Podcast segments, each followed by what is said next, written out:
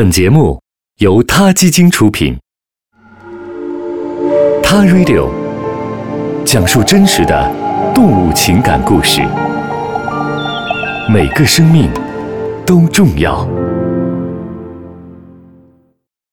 欢迎收听今天的《他 Radio》，获取每天最新节目推送，请关注《他 Radio》微信公众号，不仅有音频文字版，还有更多关于动物的精彩资讯哦。迈克尔·欧尼，恐怖组织圣灵抵抗军当中的一名军士，从来就没有想要加入到圣灵抵抗军中。二零一四年九月十一日，欧尼带着一把 AK 四十七、五弹匣弹药和一本小说逃出了加兰巴国家公园。加兰巴国家公园曾经是大象的乐园，从二零零六年起，恐怖组织头目科尼带着他的军队藏匿在加兰巴公园中，把那里变成了人和大象共同的地狱。欧尼个子很矮，穿着一件乌干达军队的迷彩服，过长的袖子更显得他十分矮小。他坐在美国国家地理记者布莱恩·克里斯汀对面的一把塑料椅上，地点是中非共和国东南部奥博的非洲联盟部队基地。在此前不久，欧尼因为前圣灵抵抗军的身份被拘留了。在加兰巴圣灵抵抗军偷猎行动小组中，一共有四十一个武装分子。包括科尼的儿子萨利姆和欧尼，这个行动由科尼本人设计。欧尼说，二零一四年夏季，这些武装分子在加兰巴国家公园杀了二十五头大象，他们正带着象牙回到科尼驻扎的地方。一九八八年的一天夜里，科尼的士兵突袭了乌干达古鲁省的村庄，他们把欧尼从床上拖下来。那年他二十二岁，欧尼的妻子也被掳走，后来被杀害了。从他被绑架的那时起，欧尼就总想着逃走。由于身材矮小，他不愿意去搬那些沉重的包，那是科尼武装分子从一个营地到另一个营地，横跨中非不断转移所要运送的东西。欧尼因为抱怨，经常遭受大弯刀的痛打。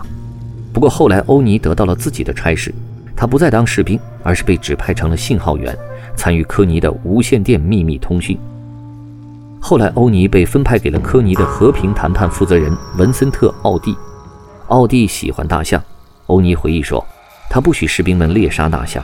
但是，当奥蒂离开加兰巴去参与和平谈判，科尼开始为了象牙而屠杀大象。奥蒂知道后怒不可遏，责问科尼：“为什么要收集象牙？你不是对和平谈判更感兴趣吗？”“不，我想要用象牙换军火。”科尼说。科尼的军队从2006年到达加兰巴时，只有少量的弹药作战。欧尼回想起科尼的话：“只有象牙能让圣灵抵抗军强大起来。”科尼处死了他的和平谈判代表，而不是签署了和平协议。从加兰巴，科尼派出了一支考察队到苏丹达尔富尔地区，和苏丹武装部队建立新的关系。科尼希望以象牙换取火箭弹和其他的武器。据欧尼说，科尼的手下把象牙埋在地下或者藏在河流中，这一点也被凯撒·阿彻拉姆证实。他是科尼的前情报负责人，现在被乌干达政府拘押。阿彻拉姆告诉布莱恩，科尼的手下沿着炎热的行军路线埋着密封的桶装水和象牙，这样他们就可以就近获得他们所需要的东西。阿彻拉姆说，也可以把象牙保存在那儿长达两年或者三年。甚至超过五年。乌干达军方最后一次袭击科尼的加兰巴营地是在2008年末，这次被称为“电闪雷鸣行动”的空中打击得到了刚果民主共和国、南苏丹和美国的支持，但是科尼和他的领导层并没有被击溃。科尼的反应迅速而野蛮，从圣诞夜开始，他的手下分散成了小团队，杀害平民。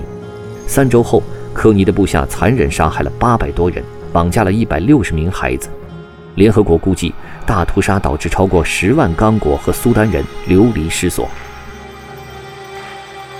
二零零九年一月二日，纳戈罗加兰巴国家公园管理总部发生恐怖流血活动，科尼的士兵在那里焚烧了公园巡逻队的主要建筑，破坏设备，杀死了至少八名巡逻队员和工作人员。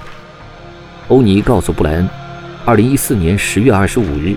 他在加兰巴的偷猎任务是将象牙运送到潜伏在苏丹的科尼那里。科尼固执地要求，一根象牙也不许丢。据欧尼说，科尼指示部下将象牙带到中非共和国汇合，然后运到达尔富尔一个叫做森哥的集镇，那儿离苏丹武装部队在达法克的要塞不远。在那里，科尼的手下用象牙和苏丹军队换取盐、糖和武器。就欧尼所知，他逃脱的偷猎小分队仍然活动在从加兰巴北部到中非共和国再到苏丹这条线上。他们一如既往地猎杀着大象。布莱恩的假象牙会不会被送到科尼那里呢？请继续收听《他 Radio》下期的节目《卧底五安置假象牙》。我们下期节目再见。他 Radio，中国大陆第一家动物保护公益电台。在这里，我们讲述动物的喜怒哀乐。尊重生命，善待动物。他的世界因你而不同。